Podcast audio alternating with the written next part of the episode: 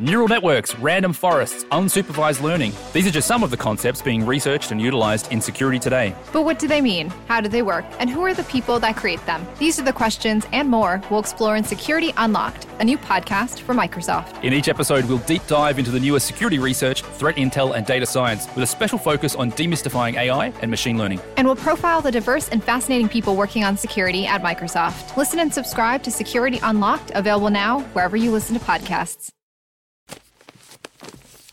papierpodcast.com.br Sejam muito bem-vindos a mais um episódio do Mundo é de Quem Faz. O convidado de hoje é muito, muito, muito especial e uh, eu poderia apresentar ele de diversas formas. Poderia dizer que ele, ele, é palestrante, ele já foi treinador, ele já foi jogador, ele foi embaixador, ele foi uma série de coisas. Mas eu acho que o melhor resumo para essa pessoa é: ele simplesmente foi campeão olímpico. O Mundo de Quem Faz tem a honra de receber hoje o ex-jogador de vôlei, Paulão. Paulão, seja muito bem-vindo ao Mundo de Quem Faz. Esse podcast é um oferecimento de Idia Bank. A Idia é um banco digital com foco em saúde preventiva. Lá você pode montar seu planejamento sobre quais profissionais da saúde deve visitar ou quais exames você precisa fazer para se manter saudável. Você também responde a questionários que te ajudam a montar seu score de saúde além de ter a opção de contratar um seguro contra doenças graves. Baixe o app da IDIA na sua loja de aplicativos e descubra como a IDIA vai lhe ajudar a cuidar da sua saúde. Cara, prazer, muito obrigado pelas palavras e, e realmente contar um pouquinho, bater um papo com vocês aí é um prazer, cara. Fico muito feliz de participar. Show de bola. Uh, comigo está o Lucas Padilha. Opa, como é que tá? Meu nome é Michael Parnov e a gente conduz esse papo aqui. Hoje o Azaf, uh, por uma questão de agenda, não pôde participar com, com a gente, mas no próximo, com certeza, ele já vai estar tá, tá, tá aí batendo papo com, com o próximo convidado. Mas enfim, vamos falar então da, da história que a gente está ansioso para ouvir e que não é todo mundo que tem a chance de conversar com um campeão olímpico. E eu queria que tu contasse, eu já ouvi algumas vezes a história do, do Paulão, ela é incrível. Eu queria que tu contasse a história do começo, Paulão. Como é que foi a tua infância? Como é que foi os primeiros treinos? Como é que foi, primeiro, virar um jogador de vôlei? Bom, tem alguns detalhes interessantes e bacanas, assim, porque bacana no sentido de, de história, né? Porque uh, nunca imaginei jogar voleibol. Estava uh, na escola, encostado na mureta, assistindo um treino de voleibol, porque eu jogava handball e fazia atletismo. E estava com a molecada, só que eu tinha ali 14 anos, tinha 1,90m e pouco de altura, era bem comprido, seco, magrelo. E o professor olhou para mim e disse: pô, ô, ô, ô, grande, tu não quer participar do time? Eu falei, não, professor, eu, eu tenho, tenho aula amanhã. Não, eu tenho um jogo lá em Taquara e eu preciso levar um time. Eu só tenho seis, cara, não tenho reserva. Daí tu vai comigo e eu te dou uma bonificação, tu não ganha falta. Ah, então eu quero. É para faltar aula, eu quero. Por esse motivo, olha. Mas foi um grande, um grande motivo. Imagina, moleque de 14 anos, cara, um motivo de não ir à aula é sensacional. É tudo que a gente quer, né? É perfeito. Imagina, é perfeito o motivo. Como é que eu vou dizer em casa que eu faltei para ir no jogo de vôlei? Nossa, vou capinar o dia inteiro depois. Aí fui, eu era o sétimo jogador, no aquecimento de rede. O moleque machucou o dedo, não tinha outro reserva, entrei. E aí, compadre, aí aquele dia que a lua tá virada, bate em tudo que é lugar e cai no time adversário. Tinha um cara da Sojipa assistindo. Aí, no final do jogo, veio me convidar para fazer um teste na Sojipa. Eu já me empolguei. Falei, caraca, na Sojipa, cara. E na Sojipa antigamente não entrava, né, cara? Só tinha que fazer uma, quatro vias para analisar em, em conselho para te entrar no clube, né, cara? Aí os caras me convidam. Não, não, é, não era qualquer Não, um. pô, difícil pra caramba. Aí me convidam para ir fazer um teste, chego em casa, falo pro pai. Meu pai disse que tinha um primo que trabalhava lá, e eu, pô, a gente foi. Bom, chegando, em, chegando lá, uh, eu entrei na sala do diretor esse esportivo, e tinha um cara sentado, com um tal de Renan Dalzotto. Pouca coisa também. Estava é, chegando da Copa do Mundo no Japão, tinha sido. É, rapazinho, mas eu nunca tinha ouvido falar, né, cara? Nunca acompanhei voleibol. E esse tal de Renan Dazou tinha vindo do Japão, melhor jogador. Cara, o cara tava sentado com a perna cruzada com Mizuno de nylon trançado. e eu simplesmente olhei pra ele e falei, não, tá de sacanagem, né, cara? E eu de conga, né, cara? e, e eu de conguinha bico de biqueira dupla. E eu falei, pô, quero jogar vôlei, cara. Se é pra ter um tênis desse, quero jogar vôlei. E aí, então, bati um papo rápido com ele, fui pro técnico, o técnico já começou a treinar comigo. E aí o técnico seguinte, ó, tu vai treinar 30 dias, caixa de areia e arremesso de pelota e, e, e dardo, lá no campo. Não, não era vôlei? Jesus é, mas, mas tem que evoluir algumas coisas. E aí então começou a minha evolução, 30 dias, fazia um pouco de vôlei, mas era o maior tempo era na, na caixa de areia, saltando, aprendendo a saltar com uma perna só, com as duas pernas, usando o braço, arremessando pelota, arremessando dardo, puxar, puxar bem o braço de trás. O, o preparador físico era, o, era, era o Garcia, foi vereador aí, foi presidente da Câmara, tudo aí, de Porto Alegre. Era, era o preparador físico, né, com o técnico que era o Batista, João Batista. E aí então começou a minha história, né, cara? Começou a história nessa, nesse sentido. E um pouquinho em seguida, logo em seguida, a mãe me chama e diz: Ó, oh, filho, não dá para treinar todo dia, vamos deixar para o ano que vem. Isso era agosto, setembro, mais ou menos. Vamos deixar para o ano que vem, que aí a mãe, a mãe, a mãe tá mais folgada. O folgado, eu digo, era pila, né, cara? Era grana para pagar passagem. passagem. Aí, a passagem, lanche, eu saía quatro da tarde, voltava às onze e meia da noite, tinha aula às sete e meia da manhã. Então, tu tinha que fazer lanche, tinha que pagar passagem, tinha que comprar tênis, tinha que ter uniforme. E, cara, família ali, a gente, né, eu, eu vendia eu vendia saquinho de leite, eu vendia lata de azeite é, para comprar pão e leite para meus meus irmãos, capinava, então fazia um pouquinho de tudo, né, para ajudar a mãe, uh, o pai, né, era era era mãe professora, ficava, eu lembro que ela reclamava muito quando era professora naquela época, ficava dois, três meses sem receber, e o governo não pagava, sabe? Negócio assim. E eu sempre ouvia isso. Parece e, que rep, e... repete as histórias né, com o passar do tempo. Incrível, né, cara? Incrível, incrível. incrível. E, e, aí, cara, e aí eu cheguei pro professor e falei, Batista, olha, eu vou parar de, vir esse ano, que eu vou ajudar minha mãe em casa, lá, o pai, né? Não falei que não tinha dinheiro, porque era uma vergonha, né, falar isso, imagina. E todo envergonhado, e, ele, e aí ele virou para mim assim, não, vamos fazer, vamos dar um jeito, cara, vamos dar um jeito, continua vindo que eu vou dar um jeito. E aí o jeito que ele deu era me dar, ele me dava cinco cruzeiros para comprar passagem e comer um cachorro quente. Então esse foi meu início. Eu conto com muito orgulho para vocês porque foi, é, eu lembro cada detalhe, cara, saindo. Aí convidei uns amigos de Gravataí para treinar junto comigo. Tinha uns 10 caras que iam. Aí no primeiro mês só tinha cinco, no segundo mês só tinha três, e aí acabou só indo sozinho de novo. Ninguém aguentou, cara.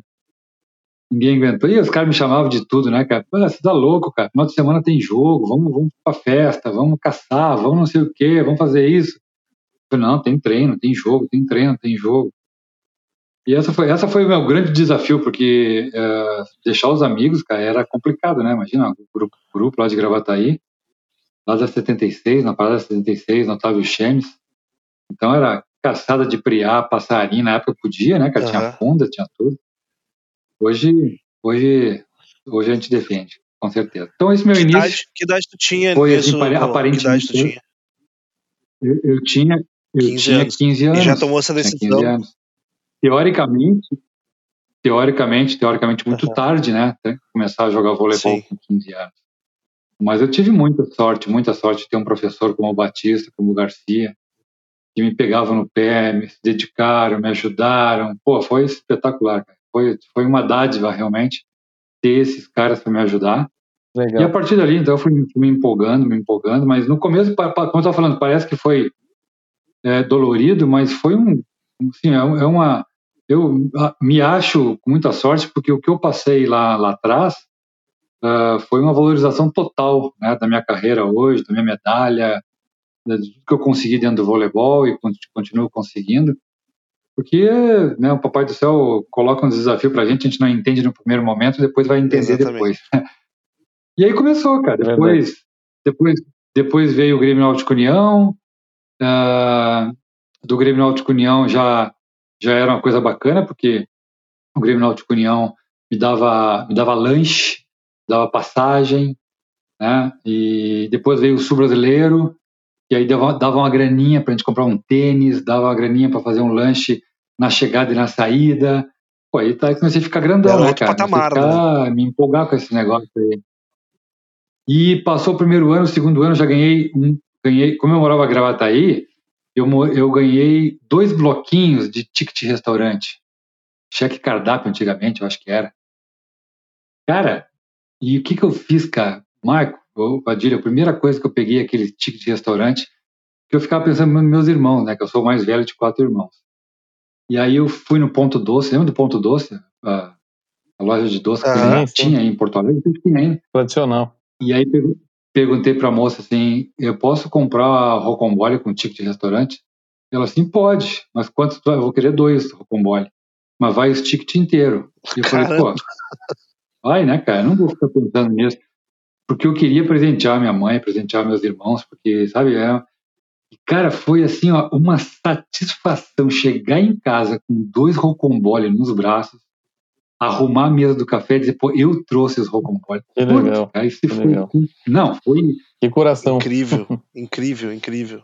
Paulão, deixa eu te perguntar uma outra coisa. Então, assim, com 15 anos, tu já teve que tomar uma decisão ah, muito séria, que é de abrir mão de uma série de coisas que um adolescente está acostumado para te dedicar aos treinos, para te dedicar. Tu já imaginava ah, ou já sabia do potencial que tu tinha para chegar a, a, a ser profissional e depois a seleção brasileira e depois jogar uma Olimpíada? Tu já tinha essa noção, esse sonho, ou a, a coisa foi acontecendo e tu foi deixando a vida te levar? Nada, cara, não tinha nem noção disso, cara, não tinha noção. Meu pai também foi um pouco contra, assim, porque tinha que trabalhar, tinha que ajudar em casa e não dava dinheiro, né, cara? Só dava, pagava custo e tinha que comprar um tênis melhorzinho, porque todo mundo usava tênis bom e aí tênis era caro e, cara, foi meio complicado, assim, depois.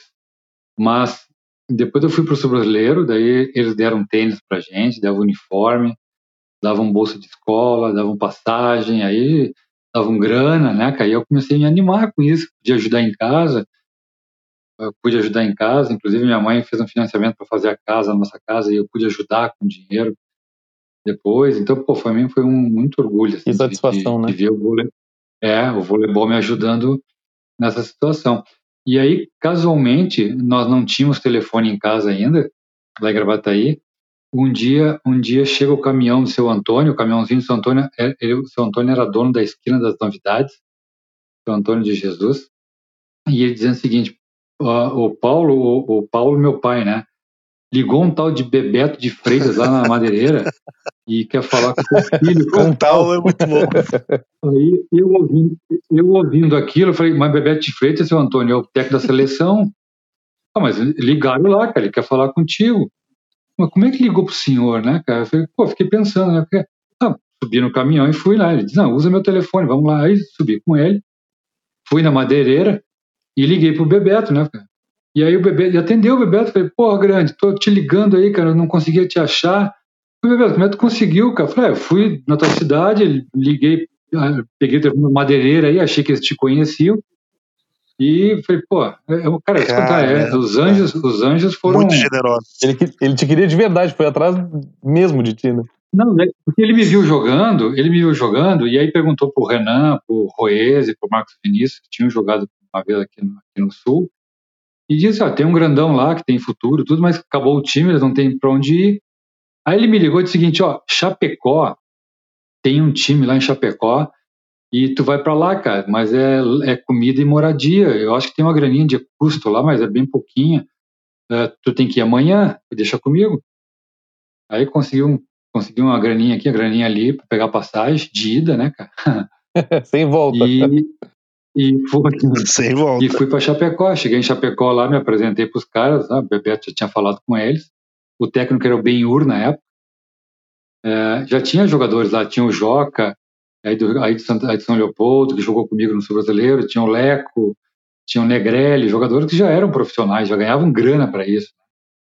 E eu cheguei lá e fui morar com eles. Aí me deram um quartinho da empregada, lá aquele quartinho, botei a caminha, botei uma cama, botei um armarinho, pô, feliz pra caramba, pendurei uns quadrinhos, pá, cara, vou jogar num time, né, cara?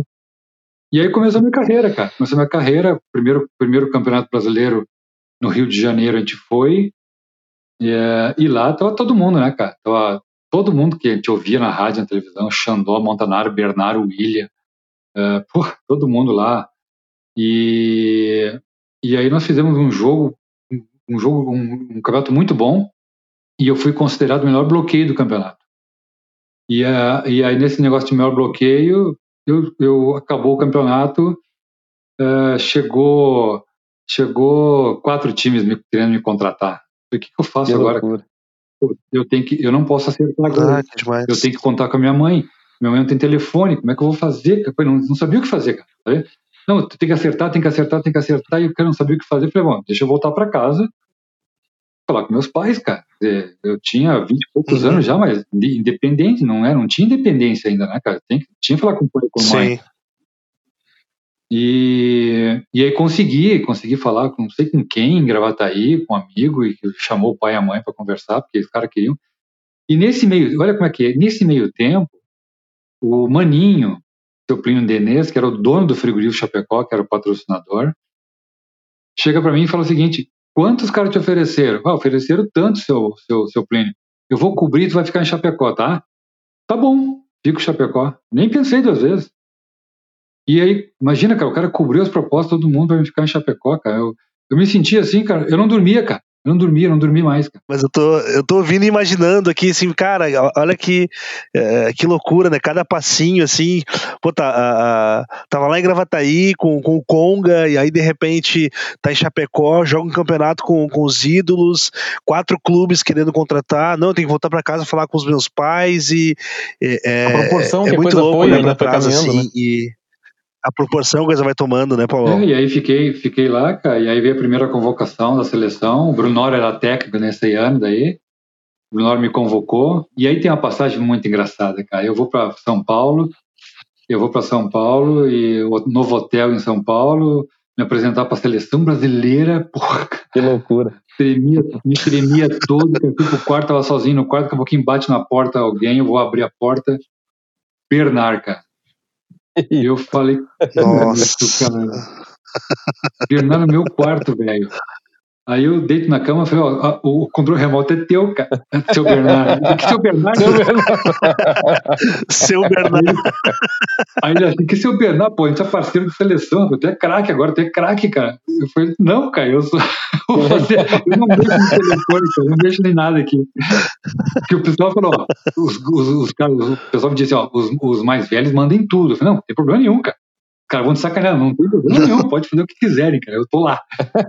Já tô aqui? Já, eu tô aqui, agora ninguém me tira, né, cara? Então foi muito uhum. engraçado, cara. O seu Bernardo assim, saiu, assim, saiu natural, porque, cara, eu respeito, né, cara? Imagina, o cara era é, ídolo. Respeito. Nada nas estrelas, é. seleção brasileira, porra. Sei lá, cara. Medalha de prata nas Olimpíadas, caralho. E aí começou, então, a, a, minha, a minha carreira dentro do voleibol, da seleção. E foi embora. Que ano, que ano veio a primeira convocação, 85. Paulo? 85. É, o, o a, a, e aí depois disso, depois dessa primeira convocação, como é que foi a trajetória na seleção, de, de jogos, títulos? Eu tive uma fratura no pé, fui cortado, no, no, fui cortado em, 80 e, em 86, é, foi só amistoso em 2005, é, Estados Unidos, viajei a primeira vez para os Estados Unidos, é, sul-americano, então foi uma coisa muito bacana, assim, jogar com os caras, jogar no nível lá em cima, desenvolvi muito, né? Criei mais, mais gás, criei mais corpo, criei uma, uma mentalidade mais, mais positiva, mais vitoriosa, mais, mais de buscar, né? Porque tinha um monte de gente buscando as posições lá e tu tinha que remar pra cacete. É, aí tive essa fratura, tive que fui cortado pelo Brunoro. Uma das poucas, acho que uma única vez que eu fui, acho que foi a única vez que eu fui cortado da seleção. E depois voltei voltei em 86. Em 86 eu fui cortado, 87 Pan-Americano, em, em Indianápolis, Estados Unidos, ficamos em terceiro. Uh, e aí, de 88, a primeira Olimpíada em Seul, Seul né? em, na Coreia. Jogamos, jogamos contra a Argentina e perdemos a medalha de bronze 3 a 2 ah, pecado, é, foi né? um jogo. Foi, foi uma Olimpíada espetacular. foi o único jogo que eu perdi para a Argentina. Que loucura. E, e, e, foi a Olimpíada, foi a Olimpíada que eu apareci, né, cara? Foi a Olimpíada que é, um jogo contra no jogo contra contra a Rússia, tava 2 a 0 para a Rússia, a Rússia então campeã olímpica. uh, com aqueles caras tudo famosos, Zaitsev, Panchenko, e pô, só cara que eu via, a gente via só lá no altar, lá em cima, lá os caras, tudo gigante. Aí o Bebeto coloca Maurício, Carlão, Pampa e Paulão. E a gente vira o jogo. Timaço, a gente vira hein? o jogo. Não, só moleque, né, velho? A gente vira o jogo 3 a 2 contra a Rússia. E eu fiz 15 pontos de bloqueio no jogo. E no final, do, no final do jogo ali, que a gente vai cruzar as mãos ali, o, o russo segura o meu braço e fala assim: The Block Man, congratulations. e os caras ouviram, os caras ouviram. Aquele calor humano que o russo tem, né? Não, e aquele russo americanizado dele que a gente não entende porra nenhuma. Aí eu. e aí eu perguntei pros caras, o que, que ele falou, cara? Ele falou que tem o melhor bloqueador do mundo. Os caras já sacanearam. Já jogaram lá pra Valorizaram mais um pouquinho. uma pequena uma leva distorcida. Já. Ah, cara, eu fiquei assim, lisonjeado. Imagina, cara, o elogio de um russo, né? Aquilo caiu muito bem pro grupo. Todo mundo ouviu aquilo. E o Bebeto, e Aham. lógico, né? Logo em seguida, o Bebeto já ouviu, porque o Bebeto era o técnico na época. Em seguida. O Bebeto já já ouviu, já veio falar comigo. Porra, cara, foi sensacional. E aí então decolou minha carreira. Depois veio toda a mudança, né? Saiu toda a geração de prata, entrou a geração de ouro. Eh, ficou ali os experientes daí da seleção, que era Carlão, Paulão, eh, Maurício, Pampa, mais uns jogadores. Entrou aí entrou uma molecada que 18 anos, um tal de Marcelo Negrão, Giovanni Tandi. Que loucura, que legal. Ah, já ouvi falar dessa galera aí. Uns guri, uns guri, uns guri, uns guri lá, que, né, que, nem, os- que nem o Nego Di fala, é os guri, né? É, é os guri. É os guri? É os guri? E aí, cara, e aí teve uma debandada dos mais velhos, ficou os mais novos, não tinha nada, quer dizer, ó, vocês vão treinar oito meses, não tem que voltar para casa. Querem? Queremos. Então, tamo aí, vamos embora. Porradaria. E, e aí, Isso é preparação para a Olimpíada de Barcelona. não, e aí, cara, e aí, e aí, e aí na- teve muito, teve, algumas discussões lá de treinamento. Sai todo mundo, sai todo mundo. E, e aí quem vai ser o convocado? 92, quem vai ser o técnico? Não tinha técnico, não tinha técnico, quem vai ser técnico? Vão ser convocados, vai ser convocado. E aí convocaram o tal de Zé Roberto Guimarães, Ah. um técnico novo, molecão, 34 anos, 35 anos. A gente conhecia ele de ter jogado contra, porque era um levantador baixinho, muito habilidoso, mas não, tinha conhecimento do cara. E aí faz uma Uhum. comissão totalmente nova, comissão técnica totalmente nova, e vem com a conversa, não, vamos treinar junto, uniforme esse, vamos rezar, vamos, vamos fazer aqui, vamos sair junto. E aquilo foi, foi legal, foi bacana, foi bacana, foi bacana, vamos chegar na Olimpíada, vamos ficar entre cinco, pô, cinco é uma posição bacana, tá todo mundo aqui, a gente não ganhava da Itália, não ganhava da Rússia, dos Estados Unidos, era difícil, eram times difíceis de ganhar. E aí o time, Uhum. inclusive na Liga Mundial, que foi antes, né, a Liga Mundial antes da Olimpíada de Barcelona, nós não classificamos para as finais, nós não, nós perdemos, nós ficamos fora dos quatro. Ah. E fomos para a Olimpíada, né, Aham. desacreditados, porque Já chegaram como azarão. final. Então. Exatamente. E aí começa um negócio lá, cara, e a gente, vamos jogar esse negócio, vamos, vamos, começamos a brincar, começamos a brincar, e estreia contra a Coreia, e aí foi embora, jogamos um partidaço e gostamos daquilo, todo mundo elogiando, pô, a Paulão tá defendendo, pô, Maurício, pô, Marcelo, tá... todo mundo elogiando a gente, e aí, eu, e aí começamos o seguinte, olha galera, vamos fazer o seguinte, estamos na Olimpíada, porque Olimpíada, assim, pessoal, para vocês entenderem, é, é, é 24 horas, tu pode comer, tu pode beber, tu pode ir no restaurante, pegar sorvete na rua, pegar McDonald's, pegar, pode pegar o que tu quiser, a hora que tu quiser. Então, para te engordar, é um lugar maravilhoso. tudo livre. Tudo livre. Perder, pra perder o foco mais Uma ainda. Porque, pô, tu tá caminhando na rua, passa um medalhista olímpico, passa um campeão mundial, passa um recordista mundial, passa um mulherão, passa um homizão, passa tudo coisa linda. Falei, cara, é um lugar maravilhoso pra festa, pra tudo. E aí a gente sentou pra Para perder o foco é ligeirinho. não, é sensacional. Aí a gente sentou para conversar e o Zé Roberto tinha levado o Amauri junto, né? O Amauri da outra geração, que era muito amigo dele, e ele queria alguém experiente. Então, e aí o Amauri começou a falar, olha, ah, isso, isso, isso, isso, e a gente começou a parar, ok, então, vamos, vamos, fazer- vamos andar sempre uniformizado? Vamos lanchar tudo junto? Vamos sair tudo na hora certa? Vamos sair no treino com para não ter caixinha, caixinha é quando você atrasa, tem que pagar os minutos, né? Vamos fazer, vamos fazer Aham. tudo isso junto o tempo inteiro? Vamos, vamos, vamos, vamos se cobrar. Então, um parceiro de quarto cobra do outro, cobra do outro, tá, tá, vamos, vamos, vamos, vamos. E, e cara, aquilo começou a, brin começou a brincar, começou a dar certo aquela unidade toda de grupo, de, de time, tudo, e o time começou a jogar, começou a jogar, começou a jogar, e aí os, os, os alguns brasileiros eram amigos dos italianos, os italianos chegaram, puta, que vôlei, de onde é que vocês tiraram esse vôlei, cara? Nunca, nunca ganharam de ninguém, agora estão 3x0, 3x1, 3x0, 3x1. Uh, só o pessoal que não lembra de Barcelona, nós perdemos só 3 sets. Né? Só 3 sets. Que loucura. Né? A única, foi a única Olimpíada da era moderna que não teve boicotes. Estava todo mundo lá. Né? E o pessoal brincou, ah, mas vocês, não, vocês tiveram sorte que não pegaram a Itália. Sorte nossa, sorte da Itália, porque o que a gente estava jogando, cara, né, não acho tinha. Que a sorte foi deles. Eu acho que foi deles, cara. Então, assim, ó, perdemos só três sets, fomos para uma final contra um time de, de gigantes, gigantes mesmo, os caras tinham 2,14m, 2,10m, 2,8m, o mais, o mais alto era eu, com 2,1m na seleção. E, Caramba! E, e aí o, e o, técnico da Holanda, que a gente, a gente cruzou com a Holanda na fase classificatória. A Holanda era a atual campeã europeia, tinha ganho da Itália, inclusive. E nós tocamos um 3 a, um 3 a, um 3 a 1 na Holanda. E o técnico disse que não perdia duas vezes para o mesmo time. E aí nós estávamos na final. E aí, cara, né? Antes da final foi aquela conversa. Ninguém dormiu, né, cara? Imagina, a gente ligava para casa no orelhão e aí já tinha telefone em casa naquela época, então o orelhão eh, ligava para lá, não tinha celular. Poucos, poucos, poucos tinham celular, mas muito poucos tinham celular. Não na seleção ninguém tinha. Tinha um, algum empresário ou outro que tinha celular. E, e aí a gente ligava para casa e a mãe e o pai assim, filho, o pessoal está correndo do trabalho, do, do estudo, correndo para assistir vocês. Como assim correndo, mãe? Que nem futebol? Nem futebol, para Caramba. tudo, para tudo e todo mundo correndo para assistir vocês.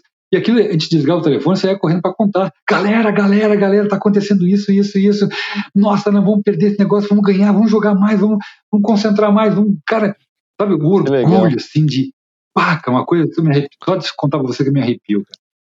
E isso tudo, cara, isso tudo, chegamos na final olímpica. Aí na final olímpica, meu parceiro de quarto era o Giovanni. Eu olho pro lado, assim, tá a luzinha do headphone acesa. Eu falei, ligada ali, e eu falei, Gigi, eu falei, pô, não consigo dormir. Eu falei, nem eu, cara. Eu falei, pô, eu, sabe o que eu tô fazendo, Gigi? Eu tô cantando o hino nacional para não errar a letra, cara. Falei, Mas, é tanta gente olhando que nem o hino posso errar, né? Aí ele falou assim, mas se a gente não ganhar, eu falei, porra, cara, mas a gente vai ganhar, cara, a gente não vai perder, cara. Treina, cara. Treina pra gente cantar o hino nacional. Imagina, cara. Imagina lá no pódio, lá assim, imagina. Puta. Aí a ansiedade vai lá pro. Ô, Paulão. Ah. Eu queria, eu queria te interromper agora para uh, porque isso que tu falou, eu queria fazer um parênteses, porque eu já ouvi tu falando. Uh, isso tu falou, imagina a gente ganhando, imagina a gente, a gente no pódio, imagina o quanto isso foi diferencial uh, para vocês ou, ou para ti uh, essa, essa história do imaginar tu naquele lugar, tu imaginar ganhando. Uh, tu tem uma história muito interessante disso sobre, sobre o canto da quadra e tudo mais. O, o quanto isso foi, é, foi um diferencial na tua carreira de alta performance? Sem dúvida, sem dúvida. Eu aprendi muito com isso, cara. Eu falo hoje, claro, com mais facilidade, mas na época, na época tu não tinha todas essas ferramentas, todo esse esse entendimento, né, do que, era imaginar subir um pódio olímpico, uma jogada. E, eu, e tu falou uma coisa muito bacana, Michael, que é esse imaginar, é, justamente é tu deitar na cama ou tu sentar, quando tu vai meditar, coisa parecida, tu imaginar os detalhes que tu quer ter, que tu quer conquistar, que tu quer fazer, tu respirando a roupa que tu tá usando, sabe? é, como é que tu vai te comportar quando tu fizer o ponto. E eu, cara, eu, eu comecei a, a pensar nesses negócios tudo. A satisfação de tu alcançar as coisas, assim, é, mesmo que tu alcance uhum. uma roupa, entendeu? Ganhe uma roupa, eu com essa roupa, vibra, cara. Sopa, sabe? Dá um soco no ar, dá um bate no peito, dá um sorriso para ti mesmo, te acha bonito. Cara, tem que vibrar com isso, cara. cara é uma conquista, velho, na boa. Olha, é, são pequenas coisas que a gente tem que valorizar o resto da vida sempre aprendendo com isso. Então, quando eu te falo hoje, quando eu falo hoje sobre, sobre imaginar, muitas vezes não adianta comprar livros maravilhosos. Claro que é bom fazer cursos espetaculares, claro que é sensacional, né?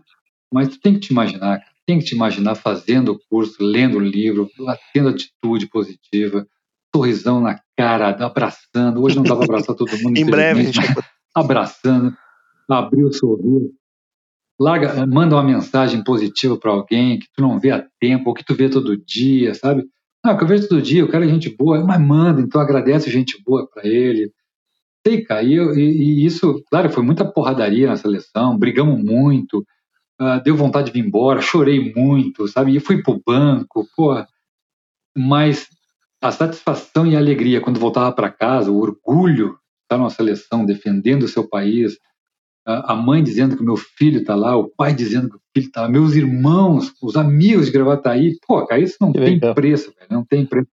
Tanto que a minha a, a volta, a volta, Michael, a volta para Gravataí Nossa. foi feriado na cidade. Sabe o que é isso?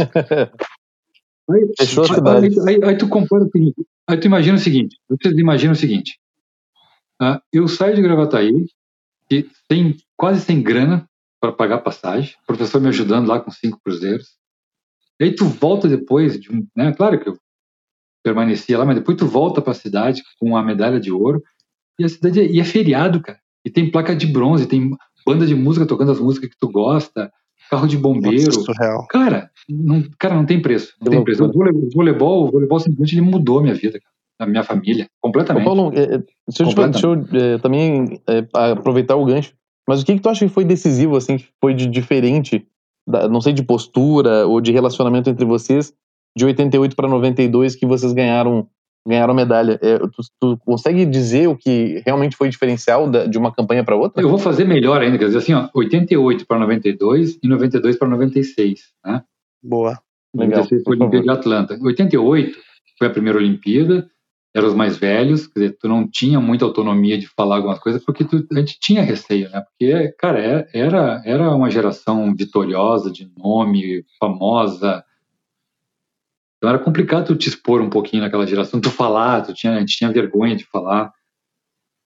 E eles já tinham autonomia, então era, era não tinha uma unidade. E eles também não eram muito bons nisso, assim, né? Não tinham, não tinham preocupação com isso, claro, não tinham ferramenta, era outro, outra. 92, uhum. um técnico extremamente humilde, simples, não, não era vaidoso, que se preocupava em pequenas atitudes fora da quadra. Eu digo o seguinte: o fora da quadra foi simplesmente espetacular. Espetacular. Os pequenos Legal. detalhes. Ah, entrevista com Paulão, Marcelo Negrão e Tandy. Não. É um titular e um reserva. Não, não, a gente não quer, a gente quer só os titulares. Não, vocês não entenderam. A nossa regra aqui na seleção é um titular e um reserva. Fantástico. Né? Legal. Então, quer dizer, por quê? Porque os reservas cara, não jogaram quase nada, porque o time está jogando tão bem, tão bem, que, e, mas eles eram extremamente importantes, eram amigos. Para o grupo era fantástico. Né? Não, botava o dedo assim e falava, faz isso, isso que dá certo. Eu conheço aquele cara, joguei com ele, um, um italiano ou um russo, e alguns tinham jogado fora. Então, cara, for, foram fundamentais, entendeu? E tu ouvir um parceiro, que muitas vezes isso tu conhece nas empresas, aí os caras, pô, eu não sei o que eu faço mais na minha empresa, meus gerentes, meus diretores. Cara, põe os diretores a falar com os faxineiros, né, com todo respeito aos faxineiros. Por quê? Porque eles não falam. Exatamente. Eles se acham numa posição de, de é, ser uns é bambambam, entendeu? Uh, então, tem que saber, cara, tem que conversar, tem que baixar a, a crista o tempo inteiro, entendeu? O tempo inteiro, não adianta tu ter crista numa, numa, numa, numa empresa, numa equipe. Não, senão tu vai ser o bambambam. Bam, bam. E aí? O voleibol. O voleibol, se o saque está no teu passe, tu vai passar, tem que passar na mão do levantador. O levantador tem que fazer uma finta e te deixar na ponta com um bloqueio simples. Imagina jogar contra, contra uma Holanda, com os caras de dois metros e porrada, e tu não fazer finta nenhuma e jogar a bola na ponta alta para bater com os caras daquele tamanho. Não passa a bola no bloqueio. Então a gente passava por quê? Porque eu puxava a bola de meio, o Carlão puxava a bola de meio, o Marcelo Negrão puxava a bola de meio, o Giovanni batia a bola rápido, o Tandy batia no fundo, o Giovanni batia do fundo, os caras não sabiam o que fazer. Né? Aí tinha o Maurício que fazia o que fazia, o Zé Roberto orquestrando tudo.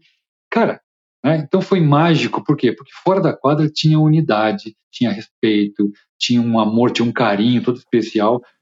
Né? E aí chega 96, 96 tinha celular, tinha patrocinadores, tinha ingresso para família, ingresso para patrocinador, ingresso para namorada, tinha uh, conversação com celular quase que o dia inteiro.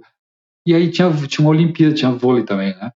É, então, dizer, Mudou tudo. Já... A última coisa foi o vôlei. Então. Os valores foram completamente mudados. O time era melhor que 92, sim, mas não tinha a mesma unidade. Brigou-se, se discutiu, a comissão técnica se afastou. Então teve uma série de pequenas coisas que não. Que quem, quem vivenciou 92 vivenciou 96, a diferença é gigante. E a gente não conseguiu, por inexperiência, por fraqueza, por não entender, por falta de instrumento, de ferramenta. Então, é, é, essas três Olimpíadas foram, foram cruciais e importantes. Foi as três Olimpíadas que eu joguei, né? Mas a diferença tá, é muito clara, muito transparente. Assim, eu posso fazer é, um, comparativo de detalhes em cada, em cada Olimpíada, cada preparação, que é incrível, cara. É incrível a diferença. E hoje dá para notar uma equipe que é campeã da maneira que ela se prepara, da maneira que ela conversa, da maneira que o cara se olha. Eu olhava, pro, eu olhava pro, pro, pro Maurício e sabia que bola que era. Ah, tá brincando. Eu falei, claro, sabia, cara, porque ele já, já conhecia, ele já me ouvia, e ele sabia que é importante aquela bola para mim, para me botar no jogo, para me ter moral ali naquele momento. E, cara, tudo isso. Então, tudo isso foi espetacular. Então, essa, essa diferença foi muito detalhezinho. Não foi técnica só, não. Técnica não ganha jogo só. Puta, eu ia perguntar exatamente isso, isso agora, tu fez o gancho perfeito. Parece que a gente ensaiou. Mas tu falou que em 96 o time tecnicamente era melhor mas não, não, não, não teve o mesmo resultado que, que 92. Né? Do quanto é importante não só a, a habilidade e o talento, mas todo o entorno, a preparação, a, a, a harmonia do grupo, a, a, parceria do grupo. E, e, e, eu queria te perguntar assim: como é que era o Paulão? Uh, o, o, como é que era a referência do Paulão com os outros companheiros? Como é que ele era visto pelos outros companheiros? E como é que era o Paulão dentro de quadra? A personalidade. Cara, falar com o que eles achavam, é, não sei. É, a, minha, a, minha, a, minha, a minha atitude era a seguinte, cara, eu, eu tinha, e com toda a franqueza, eu tinha toda certeza que tinham jogadores na minha posição que jogavam de igual para igual até um pouquinho melhor. E aí eu aprendi algumas coisas, e aí eu fui lendo, fui aprendendo, uh, numa palestra com o Roberto Chiniachik uma vez, ele, eu falei para ele, pá, eu tenho brigado muito com o Zé Roberto, eu, eu, eu, eu me desconcentro. Por que tu desconcentra? Ah, porque eu fico tentando puxar os caras, os caras não me ouvem, eu fico bravo com eles, e quem sai? Eu. Pois é. Então tu tem que te focar, cara. Então tu, tu tem que te imaginar. Aí que ele veio falar sobre imaginação. Vai sentar na arquibancada lá em cima e vai te imaginar perfeitamente como tu gostaria de jogar. Como é que tu gostaria de jogar? Foi com alegria e vibrando com, com meus colegas. Por quê? Porque eu gosto de dar força para eles o tempo inteiro. Isso me dá, me dá energia, me dá força. Então, te imagina fazendo isso. O que mais? Ah, bloqueando muito em momentos decisivos. Então, então vai lá. Te imagina bloqueando em momentos decisivos. E eu comecei a fazer isso, comecei a fazer isso, comecei a fazer isso. Até um dia que eu não fui, não fui numa viagem de 15 dias. Na volta, o Marcelo Negrão assim, porra, tu faz, fez falta, Paulão. Fez falta, tu não, tu não tinha ninguém, ninguém falando no ouvido, não tinha ninguém dando força aqui e aqueles bloqueiozinhos que tu pega na hora certa. Falei, caraca, velho, tá dando certo, deu certo esse negócio. Eu, caiu, caiu a ficha. Falei, pô, isso é super importante, a pessoa fez falta. O Maurício falou também, o Carlão falou, porra, porra, Paulão, não tinha ninguém enchendo o saco lá. Falei, caraca, aí de novo. E aí então eu comecei a me agarrar nisso, cara. Cada vez mais vibrava, cada vez mais eu corria muito, eu fazia muita parte física porque me dava gás para ficar batendo nos caras, falando com os caras, eh, puxando os caras. A minha rede era Giovanni e Maurício, né, que era um bloqueio um, um super bloqueador que era o Giovanni, um bloqueio mais fraco que era o Maurício. Tu tinha que coordenar, tu tinha que coordenar não só o bloqueio do Maurício, mas a defesa com o Carlão, com o Tandy. Então tu tinha que fazer uma coordenação constante o tempo inteiro, falar, falar, falar, falar. E, e então, e aí eu me encaixei nisso. Quando eu me encaixei nisso, eu descobri um novo Paulão que, que era que falava muito, que vibrava muito e era dedicado em relação a isso, a equipe, né? Foi onde eu me descobri realmente a maneira de ficar como titular. Isso me deixou muitos anos como titular. Uh, e aí eu fui evoluindo tecnicamente, com moral, com outras coisas mais, e aí peguei o ritmo realmente e trouxe para minha vida, né, cara? Coisas todas do, do positivismo, do imaginar, do imaginar, de conversar comigo, de conversar comigo no espelho, e escrever, escrever as coisas, escrever, escrever, escrever eu queria escrever, apagar e escrever de novo, e aí foi, cara. E aí foi, foi evoluindo, graças a Deus. Depois veio os cursos, aí vai, vai ver-se embora. Que legal. Ô, Paulo, eu queria aproveitar também essa, essa outra deixa aí, que a gente, a gente lê um pouquinho, né? E a gente vai, como a gente ia conversar contigo, a gente foi um pouco atrás da, né, da, tua, da tua história e tudo que tu, tu fez aí, no, né, ultimamente, principalmente. E deu-lhe uma matéria é, no, no jornal NSC, que daí perguntaram para ti sobre essa a ligação do, do, da vida corporativa, do empreendedorismo com a vida de uma de um atleta profissional de vôlei, né? E daí tu disse que a ligação entre uma equipe de vôlei e uma corporativa é direta. E daí tu fala lá sobre gerir equipes, alcançar resultados expressivos e tal. É, é, é, demanda um método e requer determinação e envolvimento para engajar o time, seja de qual área ele for. Então tu faz essa relação de, do, do, do, profissionalismo do voleibol e ao mesmo tempo é, o, como a gente pode né, é, estimular equipes para enfim uma equipe de grande desempenho ou de alto desempenho né de alto, alta performance né é, como, como tu faz essa ligação assim o que tu tira dessa experiência como atleta profissional dentro de uma é, o que, que tu quis dizer nessa entrevista que tu deu? Não sei se tu lembra quando tu falou isso aí, mas o que, que tu quis dizer com isso? Perfeitamente, lembro perfeitamente. E digo o seguinte, a, a, relação com a empresa, ela é muito, muito próxima, quase igual ou igual, muda a quadra. E a relação dos detalhes do dia a dia, né? Porque você vir trabalhar e você olhar para o lado, independente da sua área, você olha para o lado, o cara está de mau humor, o cara não te cumprimenta, o cara vem mal vestido, o cara não conversa com os amigos, não conversa contigo, isso te incomoda. E aí te incomoda, te incomoda, te incomoda, fica puto com o cara, chateado com o cara, está reclamando e tu entra num, num mau humor por causa dele. Né? Tu, tu, significa, tu significa o teu trabalho porque o cara.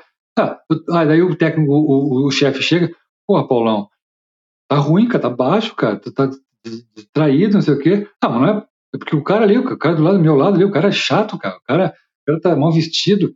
Quer dizer, a culpa é do cara, entendeu? A culpa do cara é o cacete, cara. A culpa é tua. A culpa é distraído. Tu que botou a culpa no cara, tu tá com mau humor, tu que não sei o que, botou a culpa no cara. E isso, cara, tu treinar todo dia. Imagina o seguinte, treinar sete, oito meses, te preparar para uma Olimpíada, acordar de manhã às sete horas da manhã, tomar café, ir pro treinar, alongar, aquecer, treinar, alongar, voltar pro hotel, almoçar, descansar, voltar pro treino, alongar, aquecer, treinar pra cacete, alongar de novo, voltar pro hotel, tomar banho, jantar, descansar. De manhã cedo, de novo, a mesma coisa. E tu passa oito meses, e aí tu vai pro banco, leva mijar do técnico, briga com o companheiro, fica sem contrato, liga para casa, onde é que tu tava de noite, que eu te liguei, eu tava aqui, mas eu te liguei no quarto, não, não tocou o telefone, até te explicar que berimbau não é gaita pra esposa. Cara, tu, a gente tá, a gente recebe uma carga, uma carga emocional gigante, cara, gigante, e louco para voltar para ir na fazenda, para ir na praia, para ir para festa. Cara, então tu tem que tu tem que tem que te equilibrar nisso, entendeu? Então, é com oração, é independente do credo de cada um, é com um livro bom, é com um parceiro, se não é bom, tu tem que fazer ele bom, tu tem que conversar com o cara o tempo inteiro, entendeu? É, tu tem que chegar no técnico muitas vezes, e foi meu grande erro, muitas e muitas vezes, de achar que o técnico tá de sacanagem contigo. O técnico tá de sacanagem contigo, o chefe tá de sacanagem contigo. E aí tu fica puto, não conversa com o cara, porque o cara tá de sacanagem contigo, e tu não vai lá conversar com o cara. O cara vai te cobrar, velho. O cara vai Deduz, te botar. Né? Ele, mas, mas o cara vai te cobrar, o cara tem, ele também tem um foco, ele também tem um objetivo, ele também tem um gráfico, ele também tem 100 caras, ele tem 100 caras trabalhando com, na, na, na, por baixo dele, tem mais 200 para entrar. E ele fica pensando, pô, substituo ou não? Troco ou não? Né? Faço isso ou não faço isso? Né? E o cara olha para ti e fala assim, pô, lá vem ele, vem aquele chato tu já rotula aquela coisa, ó, tá vendo? Que é, é bem isso mesmo. Pô, então tu rotula o teu ambiente como chato. O teu companheiro é chato, o teu técnico é chato. E aí, meu velho, tu fica um pentelho, tu fica um chato pra cacete, entendeu? Porque tu rotula todo mundo a mesma coisa que tu tá vendo. Ninguém te aguenta. Ninguém aí, te aguenta. Quem saía do time, o Paulão saía do time. E eu ficava puto com o Zé Roberto. Aí quando caiu a ficha, eu falei, o que que eu tô reclamando, cara? Pô, campeão olímpico, tenho maior orgulho aqui, cara. Minha família, tu ajuda todo mundo, cara. Pô, sensacional. E aí um cara me disse o seguinte: tu não vai ficar sete meses concentrado? Eu falei, vou. Tu quer ir embora? Eu falei, não. Então é o seguinte, cara, tu vai reclamar de um a sete meses, tu vai fazer a mesma coisa. Ou tu faz de coração e, e te, te, te, te entrega nisso, ou tu vai passar sete meses sofrendo. Com lesão, com injeção de saco. Caiu a ficha. Depois de ser campeão olímpico, caiu a ficha que eu era jogador de voleibol. Então eu fui amadurecendo muito tarde, entendeu? Muito tarde, muito tarde, muito tarde. E comecei tarde e a minha evolução mesmo como, como ser humano, de repente, era mais lenta. Né? Então, é, muitas vezes, eu faço um comparativo, hoje trabalho com a base, uh, tem cara assim, ó, aquele moleque lá tem 16 anos, mas é ruim, todo desengonçado, não vai dar para voleibol. Mas como é que sabe? Ah, porque ele não sabe. Aí tu pega o moleque, treina uma semana, conversa com ele, fala que ele é importante, fala que ele é grandão, fala que ele é fá, blá, blá. o moleque começa a jogar, começa a render, começa a jogar, pum, explode o moleque. Então, quer dizer, muitas vezes, cara, tem que conversar, porque, cara, a molecada adora educação física, a molecada adora prática esportiva. Mas não adianta dizer para os caras, tem que jogar, tem que dar porrada, tem que ser bom, tem que ser seleção. Não, não, por favor, não façam isso. Os educadores estão nos ouvindo, por favor, não façam isso. Divirtam-se com o esporte, divirtam-se com as regras, divirtam-se com os focos, mas colocam o que, é uma equipe, o que, que é que tu quer claramente para eles, entendeu? Porque eles não entendem isso. Eles querem brincar, se divertir, contar para os outros. Então eu fui aprendendo isso muito tarde, eu não tive isso na base. Né? Eu te digo que, que a, o paralelo que você tem com uma empresa e com uma equipe é exatamente igual. Cara. Então os detalhes, os detalhes. Quer fazer um, uma grande empresa com grandes resultados? Os detalhes. É a limpeza, é o uniforme, é o bom dia para os funcionários, é. é o ambiente de trabalho, é a chegada na empresa, é o tchau para o funcionário cansado. Tudo isso, cara. Isso faz parte de, de uma alta, alta performance. Exatamente isso. Não é só botar a bola no chão, bloquear o russo, o americano. Não. É pequeno detalhe. Bom dia, como é que tá? Tudo bem? Por favor, boa tarde. Como é que tá? E quer ir? Pisca o olho para Trabalhar um. o ponto, né, Paulo? Hã? Trabalhar o ponto. Trabalhar o ponto, cara. Ajudar os outros. Olha o que a gente está passando hoje aí, cara. O que a gente está passando essa pandemia? É tudo sobre como lidar com pessoas, né, Paulo? Sempre. Seja numa Olimpíada, seja numa empresa, é como tu, tu falar certo com cada uma das pessoas. Eu acho que é, tu entendeu muito isso. Eu já, já ouvi algumas vezes tu contando a história que tu, tu falava de uma maneira com o, com, com o Marcelo, tu falava de outra maneira com o Giovanni, tu falava de outra maneira com o Tandy, tu sabia onde apertar e onde afrouxar com cada um deles, né? Exatamente, exatamente. Isso é fundamental, cara. Se tu passar a régua na equipe, não ganha. Agora, conseguir definir, e tu como gestor, tu como chefe, como técnico, tu descobrir uh, o que que um gosta mais, o que, que o cara tá de bem na vida, não tá de bem com a vida, o que, que a gente pode melhorar para ti, o que, que não pode melhorar, o que, que a gente pode... Cara, isso é fundamental, cara fundamental. Eu, eu tenho mais duas perguntas para a gente encaminhar para o encerramento, Paulão. E uma delas é: uh, tu, não foi, tu não foi simplesmente um atleta, tu não foi simplesmente um atleta profissional, tu foi um, um, um atleta de altíssima performance, né? Porque ganhar uma Olimpíada exige uma alta performance. Só que para ter alta performance exige uma disciplina absurda. Né, uma, uma disciplina acima da média. E aí pensando, e para ter disciplina, tem que ter alguma coisa uh, que te move para ter aquela disciplina? O que, que te movia, Paulão, para ter a disciplina que tu tinha, para ter auto, auto? Era o orgulho da tua família? Era a vontade de ser campeão? Era a paixão pelo voleibol? O que, que te movia, que fazia tu passar oito meses longe de tudo, tu treinando alucinadamente, tu jogando uh, de corpo e alma? O que, que te movia para te levar a ser um campeão olímpico? Cara, é foi dois momentos, né? O antes e depois da medalha. O antes da medalha realmente família tem um peso gigante, gigante. Então eu, a minha movimentação em ganhar dinheiro, não ganhei, ganhei um bom dinheiro, claro, mas o ganhar dinheiro era ajudar a família, com certeza, absoluto, absoluto. O orgulho disso, o orgulho dos amigos, o orgulho de, de estar ali era, era, era, era, era maravilhoso. Mas sempre foi. Eu tive, eu tive inclusive que trabalhar isso depois? A família, família, família, família era muito intenso, muito forte, muito pesado, inclusive, na questão, na questão de, de, de ajudá-los, né? por tudo que a gente passou. Né?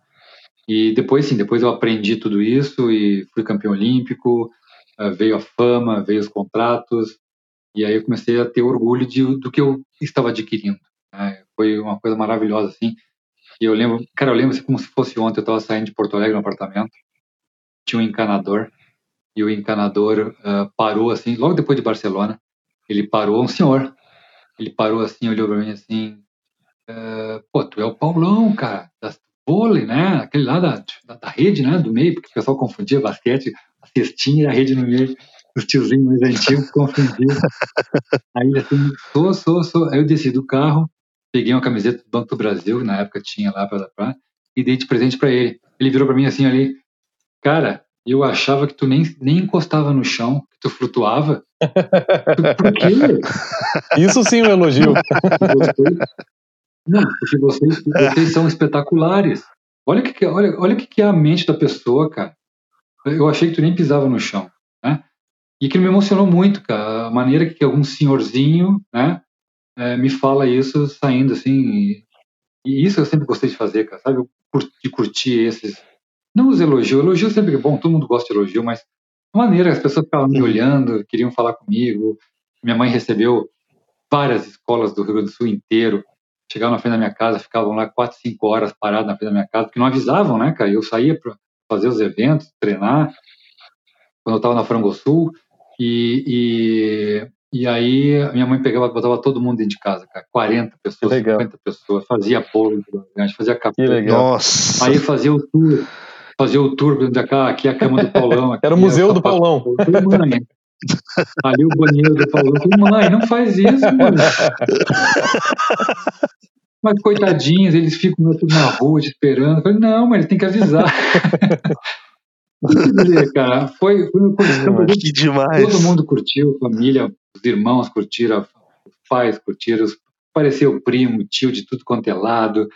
Cara, foi muito bacana, foi muito bacana, foi muito bacana. Foi, uma, uma, foi um negócio legal.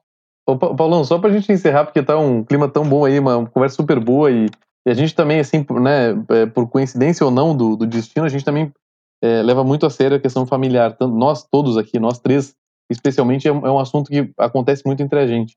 E falando de família, da importância que a família tinha, tinha e tem, né, com certeza é a tua base, é, a gente viu até, né, se fala por aí, né, que os teus filhos, a Pietra e o Pedro, também jogam vôlei, né? Como é que é, qual, qual que é, né, pra gente terminar o nosso papo, como é que é, como é que tu vê isso aí? Tu apoia eles, gosta da ideia? É, como é que é isso? A família está envolvida com voleibol também? É, voltando ao nosso início de conversa sobre a questão do esporte educativo, né? Eu sou muito fã, muito fã, e aí quando eles nasceram, fizeram várias modalidades, natação, fizeram tênis, fizeram judô, fizeram balé, fizeram, a Pieta fez balé, fez patinação, Pedro fez judô, fez capoeira, futebol, pô, tênis. E aí. Tentou um tirar dia, do vôlei, né? e aí um dia. Não, eu, fui deixando, né, cara? Porque, cara. porque assim, uma coisa que foi, sempre foi muito grande, muito forte. Onde eu entrava com eles, eu ia com eles, os amigos batiam na cabecinha deles, ah, tem que jogar vôlei que nem o pai, o pai já ganhou medalha, cadê a medalha de vocês? Que pressão, então, né? Ser, exatamente, ser filho de campeão olímpico deve ser danado, né, cara? Complicado, imagina no, no, na cabeça de uma criança. Eu fui tirando isso, é alta, eu fui né? tirando isso de uma maneira de eles se divertirem com o esporte. E aí o Pedro e a Pedro, claro que a frequência, né, os amigos, o, o ambiente, o meio, sempre ter com um atleta de voleibol, é, começaram no voleibol, gostaram, e eu também, lógico, eu gostei, né, porque pô, é uma coisa tá na veia, tá no coração, tá no sangue, e aí foram, né, foram, foram crescendo, foram crescendo, foram crescendo. A Pietra jogou no último ano agora no Egito, é, que loucura, é, que legal. Foi longe. Foi, foi, super bem, gostou pra caramba. Esse ano já está já tá se programando para ir para o Canadá. Tem uma proposta da universidade legal. bem legal. Tá? O Pedro jogou o Pedro jogou aqui no ah, Brasil, depois foi para a Espanha. Para a Espanha, né? Ele jogou na Espanha. Ficou dois anos na Espanha e agora está tá fechado com o time da França. Então, cara, eles estão felizes. Isso que é mais importante. Estão felizes, estão ganhando alguns benefícios com o voleibol. E principalmente isso, estão falando línguas, estão conhecendo, estão tendo experiências ricas, ricas, ricas. Uh, os dois já fizeram vários cursos de desenvolvimento humano também para ter ferramentas, porque eu fui fazer isso depois que parei.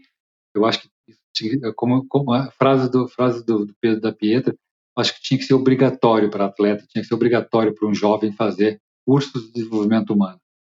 Porque o que a gente aprende detalhezinho, que a gente já sabe, já sabe, mas a gente não sabe lidar com algumas coisas. Então, os cursos ajudam a ter um pouquinho mais de Exatamente. ferramenta, um pouquinho mais de visão, um pouquinho mais de entendimento, significado.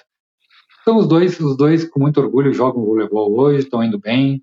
A gente está aqui torcendo, quando pode viaja, quando não pode fica na televisão, nas redes sociais, acompanhando.